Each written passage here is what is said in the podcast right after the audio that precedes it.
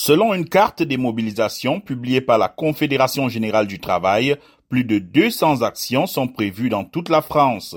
La mobilisation est au-delà de ce qu'on pensait, s'est félicité Laurent Berger, secrétaire général de la Confédération française démocratique du travail.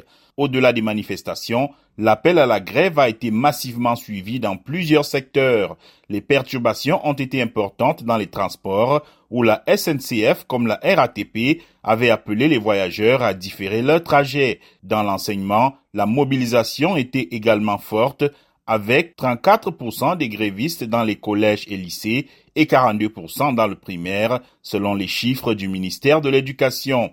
À l'initiative de plusieurs organisations syndicales, cette journée de contestation veut faire dérailler le projet du gouvernement qui prévoit le report de l'âge légal de départ à la retraite de 62 ans à 64 ans en 2030. Le gouvernement prévoit de présenter sa réforme en Conseil des ministres le 23 janvier avant un examen prévu début février à l'Assemblée nationale.